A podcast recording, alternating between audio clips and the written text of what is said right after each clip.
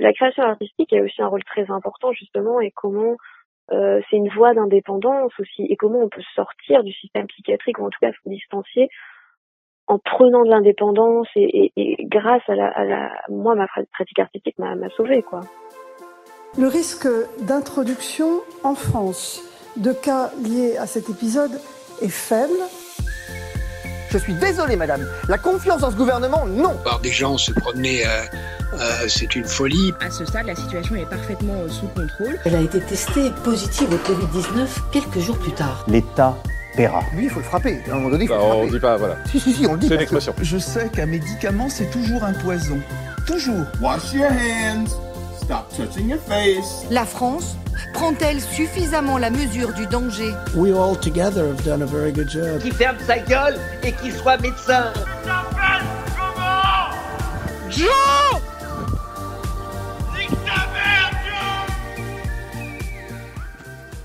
Bienvenue dans Les Garde-Fous confinés, une émission enregistrée en confinement qui part à la recherche de la folie confinée. Dans cet épisode, nous avons passé un coup de fil à Floriada. Elle est peintre, autrice du livre État mixte sur papier et patiente en psychiatrie. Aujourd'hui, elle met à profit toutes ses expériences pour développer une thérapie par l'art. J'ai failli enchaîner en fait avec euh, le trouble pour lequel je suis suivie, enfin, traitée. Donc je crois que je vais refaire ma présentation et je vais dire. Donc euh, je suis Florie Ada, artiste, euh, peintre et écrivain.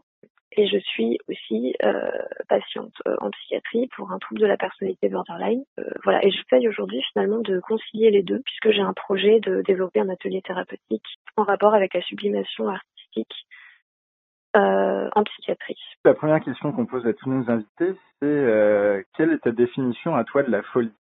Il y en a une que j'ai entendue à plusieurs reprises, c'est que c'est finalement l'amplification. Tout le monde fait peut se retrouver un jour euh, rangé dans cette catégorie si on a le malheur en fait de, de perdre un peu de vue qui on est, pourquoi on fait les choses, de d'avoir une réaction excessive à un traumatisme personnel, collectif. Enfin en fait euh, voilà, c'est c'est vraiment une, un mot qui qui peut potentiellement euh, s'appliquer à beaucoup beaucoup de choses, enfin beaucoup de comportements en fait, et qui souvent tous ces comportements ont en commun, je trouve, cette idée d'amplification en fait. C'est-à-dire c'est de la normalité amplifiée quelque part, ou peut-être qu'à force de, se contenir pour rentrer dans ces cases de normalité, finalement c'est là qu'on on rentre dans, peut-être ça va être après défini comme peut-être de la folie. Voilà, il faut savoir que jusqu'à peu, le trouble borderline en France euh, était pas soigné, ou très mal. En fait, il l'est toujours très mal, d'ailleurs. Mais il y a cette seule thérapie qui existe en France aujourd'hui, qui est à Montpellier, et la thérapie comportementale dialectique, et qui m'a confortée dans cette idée-là, parce que donc ces six mois de thérapie, pendant ces six mois de thérapie, je me suis dit, mais en fait, ils essayent de nous apprendre dans cette thérapie, c'est ce que je fais déjà euh, par l'art, parce que eux, en fait, ils essaient de l'appliquer à la vie, euh, et, et, eux, alors ils utilisent pas l'art, ils utilisent la méditation, différents types de méditation. Et en fait, euh, mais c'est exactement le même mécanisme, c'est-à-dire que pour changer les comportements, finalement, et changer et, et, changer un peu la vision qu'on peut avoir de soi ou, l'idée qu'on a de soi, et, et essayer d'être, comment dire, d'avoir moins d'a priori sur soi et les autres, et d'être au maximum en fait, en fait ouvert à à la fois au changement, mais en même temps tout en étant capable de se positionner, etc. Ce qui est vraiment une des, comment dire, des faiblesses en général du trouble de la personnalité borderline, où on est comme ça très poreux, on prend tout à droite à gauche et du coup on sait plus qui on est, on n'arrive plus à se positionner. Euh, ça va être finalement de, de, de prendre ce temps de, de, de, de, de méditation et d'aller dans, dans, dans, ce, dans ce, ce qui peut être, ce qui peut apparaître très dur en, en moment de crise, mais, mais, mais qui en fait il faut que ce soit mis en place comme un automatisme, quoi. Mmh. Que ça devienne un automatisme. Et en fait, en différant l'émotion, et à la fois en se reconcentrant sur les valeurs auxquelles on veut correspondre, c'est-à-dire qui je veux être en réalité, je veux pas être cette personne qui harcèle l'autre au téléphone en fait. C'est pas qui je veux être en fait, c'est qui je suis parce que j'ai peur en fait. Enfin c'est pas qui je suis d'ailleurs, c'est le comportement que j'ai parce que j'ai peur. Et donc pour changer tout ça, en fait le levier c'est la méditation. Et moi je me suis dit mais en fait est-ce que je fais plus ou moins involontairement, instinctivement depuis des années par l'art? Et je me suis dit, mais qu'est-ce qui pourrait se passer si on essaie de reproduire ces mécanismes-là avec l'art, mais de manière plus involontaire, et, mais de manière vraiment volontaire et pensée? Et si on essaie de les organiser en atelier et, et de prendre, bon bah voilà, il y a l'émotion, la pulsion, l'action, euh, entre les deux, il y a le sens, il y a l'interdit, euh, parce que le but de la sublimation aussi, c'est de transformer une action potentiellement répréhensible en, société, puisque si on va par là, enfin si on cède à ces pulsions, ça peut effectivement donner euh, un crime, etc. Pour le transformer en, en, finalement un acte acceptable aussi. Je suis capable de transformer mes émotions pour pour arriver à un acte qui sera qui sera en accord avec qui je veux être et pas un acte euh, que je subis finalement. Mon expérience, à la fois mon parcours en psychiatrie et puis aussi bah, mon métier et, et mon travail d'artiste à côté, euh, voilà, c'est vrai que je me suis souvent rendu compte euh, moi-même en tant que patiente euh, quand j'ai suivi des ateliers d'art-thérapie, alors que ce soit en ergothérapie ou avec des art-thérapeutes euh, plus particulièrement. C'est vrai que même si ça pouvait être des démarches assez différentes, parce que encore une fois, la, définition du mot art-thérapie est assez vaste et assez mouvant selon qui il pratique et dans quelle structure et, et sur quelles références théoriques il s'appuie effectivement permettre aux gens de s'exprimer euh, par des médiums artistiques, donc de façon un peu détournée. Donc ça c'est très bien et je pense que c'est vraiment nécessaire et je remets pas du tout en cause le fait que ça existe et vraiment je pense que c'est très important. Je me suis toujours dit mais quand même il y a, y, a, y, a y a autre chose à faire avec ça. Quoi. On, passe à côté d'un truc et je trouve d'ailleurs que de manière générale, pas qu'en psychiatrie mais dans la société globalement, euh, l'art n'est pas du tout, du tout assez utilisé. Euh, voilà, en tant que désamorceur, je sais pas si c'est un mot qui existe, mais de, de, de, de, violence en fait, de, de, de voilà, de d'émotions, de, de, de pulsions. Enfin, je suis persuadée que si on apprenait aux enfants euh, très jeunes à l'école euh, qu'en fait il y, a des, y a des moyens d'exprimer ces émotions et d'exprimer ce qu'on voilà ce qu'on pense ou ce qui nous dérange, etc. De, de, de façon détournée en utilisant comme ça des, des médiums et en leur apprenant à le faire en fait. Moi, ce qui m'intéresse particulièrement avec la sublimation artistique, c'est que justement, c'est pas juste sublimer ou transformer une énergie en une autre. C'est aussi tendre vers quelque chose de supérieur. Mhm. C'est vraiment ça, moi, moi qui me plaît aussi dans cette idée, c'est tendre vers une version, une meilleure version de soi-même en fait, finalement. Et, et, donc je trouve que quand on quand on a ce sens-là, donc chacun peut y mettre le, le sens qu'il veut, aspirer à, à ce qu'il veut, bah, du coup, on a, on a un motif, on, a un motif pour transformer ces émotions. Et plutôt que d'arriver à, comment dire, plutôt que de laisser cours à la pulsion et d'arriver à, une action qui souvent est dommageable pour soi et pour les autres, bah, en fait, quand on a cette aspiration qui nous pousse à détourner cette énergie euh, pour justement ne pas céder à, à cette immédiateté-là, et, et, ben en fait, on se retrouve que, on il se trouve que petit à petit, on se rapproche de, de cet idéal-là, et donc c'est porteur en fait ça donne envie par la suite de, de, de le faire encore plus, quoi.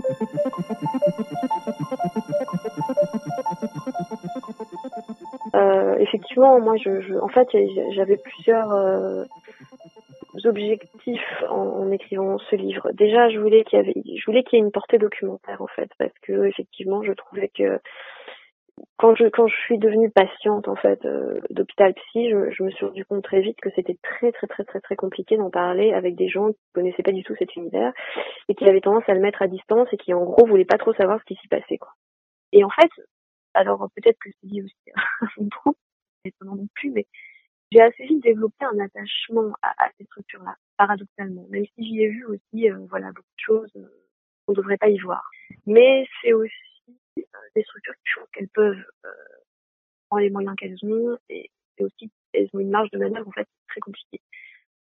Et euh, donc ce livre, il avait pour but à la fois de rendre compte de réellement comment ça se passe à l'intérieur, en fait, comment on se retrouve en psychiatrie du jour au lendemain, quoi. Parce que moi, je veux dire, je connaissais rien à la psy avant de, enfin, ok, j'ai été suivie par un psychiatre en libéral assez tôt, à partir de 15 ans, mais je veux dire, le jour où je me suis retrouvée en, hospitalisation, euh, mon monde, il a changé, quoi. Surtout, j'avais aussi à cœur de parler aux soignants. En fait, ce livre, il s'adressait aussi aux soignants. Et, euh, c'est vrai que et ça vient encore, euh, voilà, c'est encore cette idée que finalement tout le monde, du jour au lendemain, peut se retrouver en psychiatrie, quoi, par un par comme on dit vulgairement en fait souvent un pétage de plomb, un pétage de câble, et ben en fait ça peut arriver à tout le monde quoi. Alors après il y a des pathologies plus ou moins voilà associées, lourdes ou pas, mais en tout cas voilà. Et, et donc ce basculement là et puis comment ça se passe réellement à l'intérieur? Et puis surtout j'avais aussi à cœur de parler aux soignants. En fait, ce livre, il s'adressait aussi aux soignants. C'était une façon de leur dire, bah voilà, voilà comment ça se passe en fait de notre côté. En fait, comment ça se passe de l'autre côté, en tout cas de mon côté. C'est souvent un partage qui a été très fructueux, quoi, parce que beaucoup m'ont dit, mais euh, merci, parce qu'en fait, ce retour, on l'a jamais. Moi, j'ai toujours voulu que ce soit un objet littéraire. C'est pour ça qu'il est, il est présenté sous l'étiquette de roman, mais c'est pas juste une étiquette, c'est réellement ça. C'est-à-dire que oui, c'est inspiré de mon parcours. Il y a beaucoup de choses qui, que j'ai plus ou moins vécues, même si c'est pas forcément comme ça, même si c'est pas forcément dans cet ordre-là, etc. Mais ça reste un roman dans le sens où c'est raconté, quoi. Et, c'est euh, parce que je voulais à la fois qu'effectivement effectivement, tout le monde puisse le lire.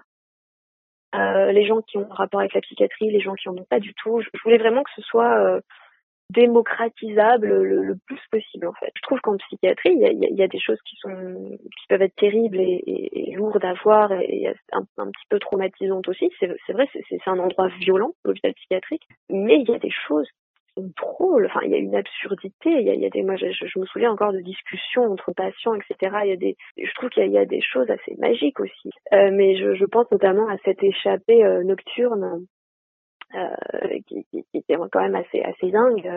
On s'est échappé à quand même, je sais plus combien on était, cinq, six patientes d'un hôpital psy en pleine nuit. Et je nous vois encore effectivement déambuler en pyjama sur la route même en étant dedans, je me voyais de l'extérieur, je nous voyais de l'extérieur et, c'est drôle quand on y pense quoi. Enfin, c'est un peu la, enfin, d'un côté, ça vient rejoindre un peu la vision euh, euh, comique qui peut être des fois développée, qui peut être des fois montrée dans les films où euh, voilà tu vois un échappé d'asile psychiatrique qui est en blouse de d'hôpital et qui commence à dire n'importe quoi et qui bon bah là je sais pas j'imagine les gens dans leur voiture qui nous voyaient passer un groupe de six personnes en pyjama et en blouse d'hôpital ou même quand ils nous ont vu débarquer aux urgences. Enfin je ne voulais pas que ce soit un livre anti-psychiatrie en fait. Surtout pas.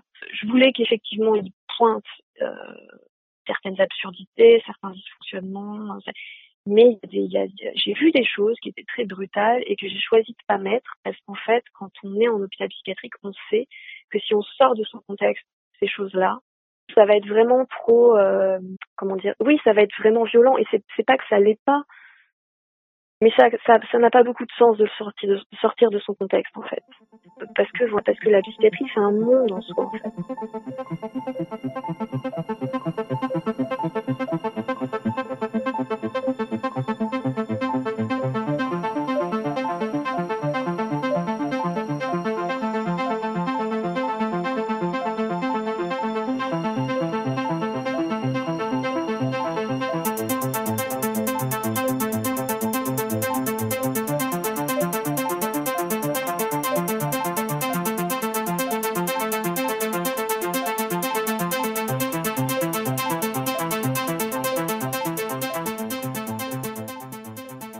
Moi, dans mon parcours, et je pense que je suis loin d'être la seule à l'avoir constaté, effectivement, il y a une façon, il y a, une tendance à prescrire des médicaments trop rapides, quoi. Je veux dire, euh, moi, je suis arrivée chez un psychiatre à 15 ans, il me connaissait pas, il m'a vu une fois, euh, je suis repartie effectivement avec euh, une prescription d'anxiolytique pour pour le stress, enfin pour l'angoisse surtout, et et un peu plus tard, assez vite, est arrivé, je crois, un antidépresseur ou un antimorégulateur, je sais plus.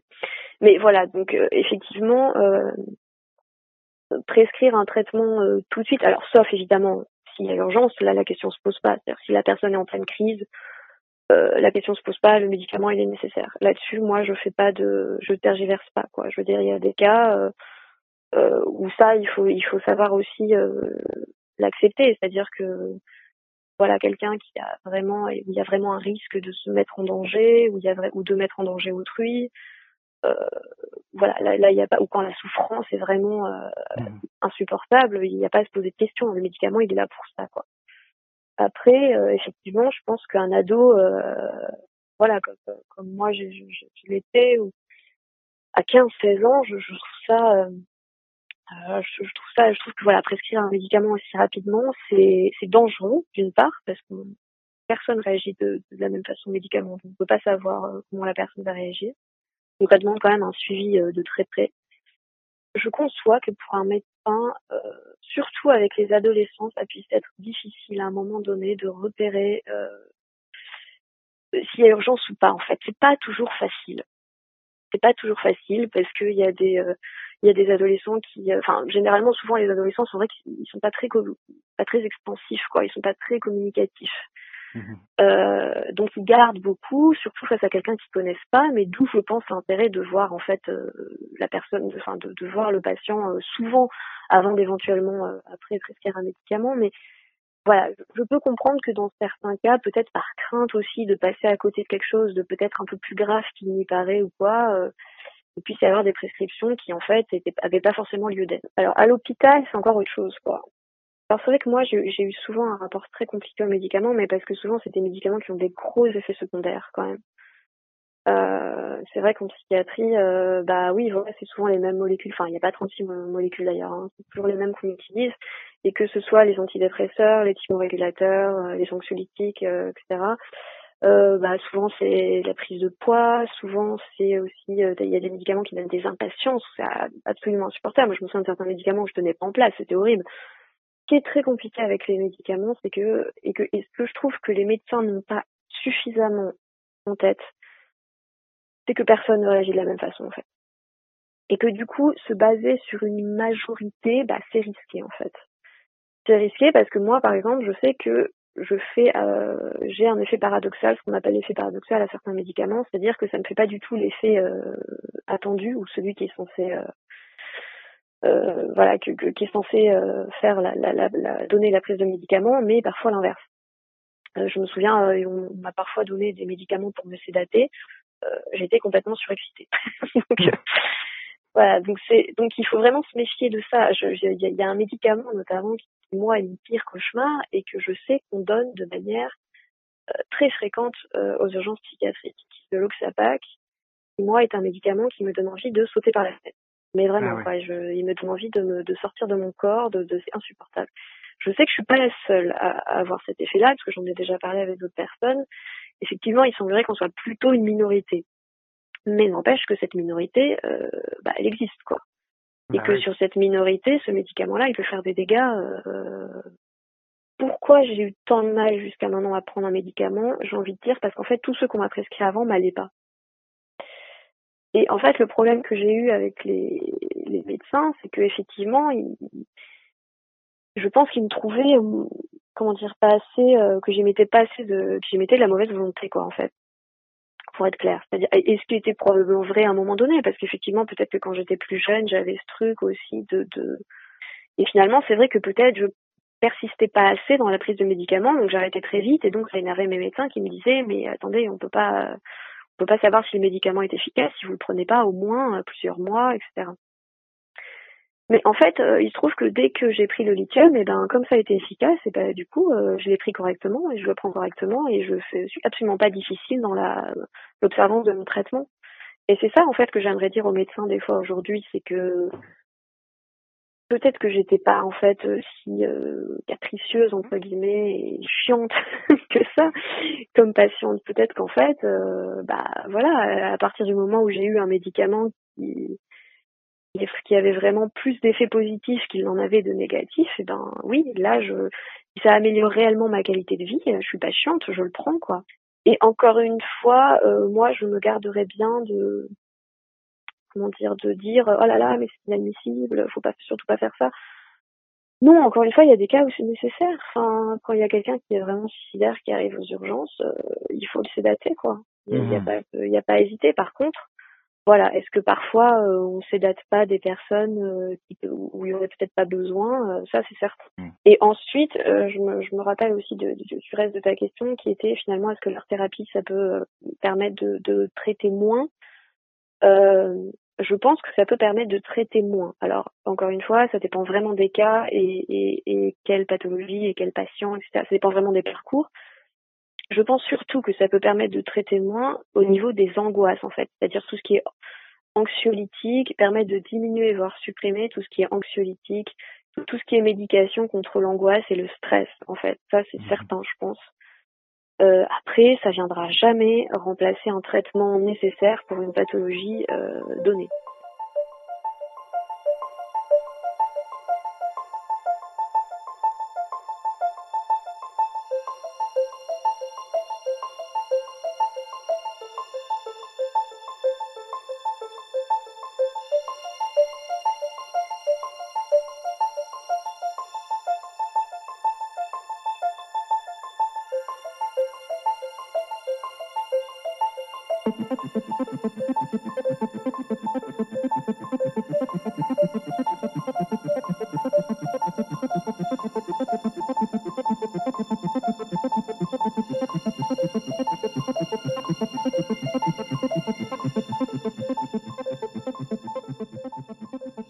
Dans des structures, il y a des structures euh, dans lesquelles j'ai déjà intervenu, mais plus en qualité d'artiste. Euh, avec mon livre, euh, notamment comme je t'avais dit, où je venais faire des interventions, des lectures, et où on venait réfléchir en fait avec les patients et les soignants à comment améliorer éventuellement euh, l'hôpital psychiatrique en fait, euh, et aussi les liens notamment vers l'extérieur, c'est-à-dire que le plus gros problème, c'est aussi quand un patient sort de d'hospitalisation, euh, bah, souvent malheureusement s'il n'a pas de famille, il est un peu voilà livré à lui-même dans la nature. Et bah, très souvent il y a des risques de rechute qui sont qui sont très importants. Et, euh, et, donc on réfléchissait à toutes ces questions-là, ou même avec les infirmières, il y avait des infirmières qui me demandaient euh, bah, finalement par rapport à la prise de traitement, comment on peut rendre le patient plus indépendant, euh, parce que nous on est là, on a l'impression finalement de venir leur donner leurs médicaments comme ça, comme si c'était un peu des, des enfants, etc. Euh, et en même temps, si on, leur, si on les laisse euh, venir les prendre, bah il y en a qui les prendront pas, etc. Donc on réfléchissait à des systèmes. En même temps, il faut pas que ce soit trop lourd à mettre en place administrativement. Enfin, en fait, tout ça c'est hyper compliqué. Moi, je trouve ça aussi hyper passionnant. Du coup, euh, c'est vrai que bon, il y a, euh, justement les questions des moyens qui sont euh, alloués à la psychiatrie. Je sais pas si toi tu t'es intéressé ou si tu vas en parler aussi un petit peu. Je pense que c'est difficile de pas en parler dans la mesure où, comment dire, moi si je crée un atelier thérapeutique, évidemment c'est pour qu'il puisse être, être mis en pratique quoi. Donc pour ça, il faut effectivement quand même un minimum de volonté et de moyens. Après, euh, moi, je trouve qu'un des gros avantages, quand même, euh, je, trouve qu'en art, on peut travailler avec pas grand-chose, avec très peu de choses même. Euh, après, je, c'est sûr que le problème, c'est que c'est des situations aussi qui sont, bon, globalement, ça va mal, mais c'est aussi quand même très disparate en fonction des structures et des régions, en fait. Bah forcément c'est difficile. Enfin moi je me prononcerai pas parce que je connais pas suffisamment bien les détails. Euh, j'ai des retours des infirmières avec euh, avec lesquelles je discute beaucoup. Euh, voilà moi par exemple par exemple il y a, y a, deux hôpitaux de jour qui ont fermé aussi à Montpellier. Alors certes à côté de ça il y a des choses très chouettes comme l'ouverture d'un centre dédié aux troubles de l'humeur et aux troubles émotionnels qui était vraiment nécessaire qui fait un travail super.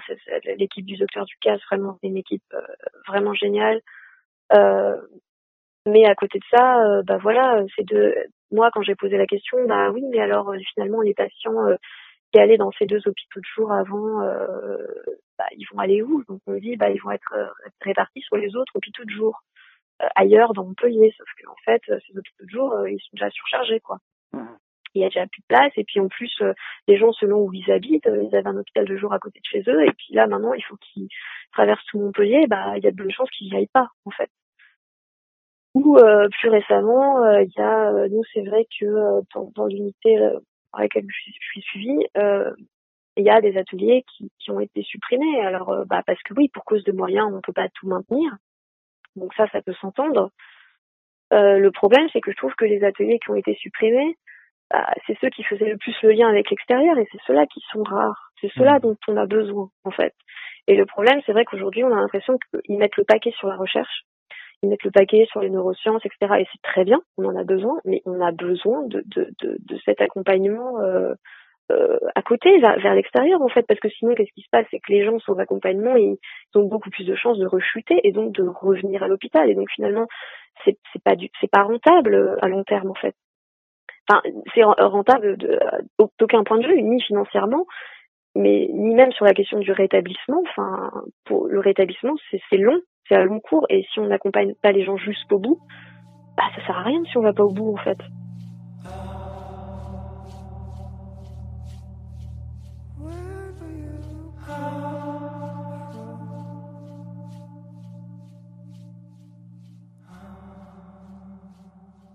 J'ai regardé une série il y a pas longtemps qui m'a assez marqué, qui s'appelle Unorthodox sur le, milieu orthodoxe euh, juif.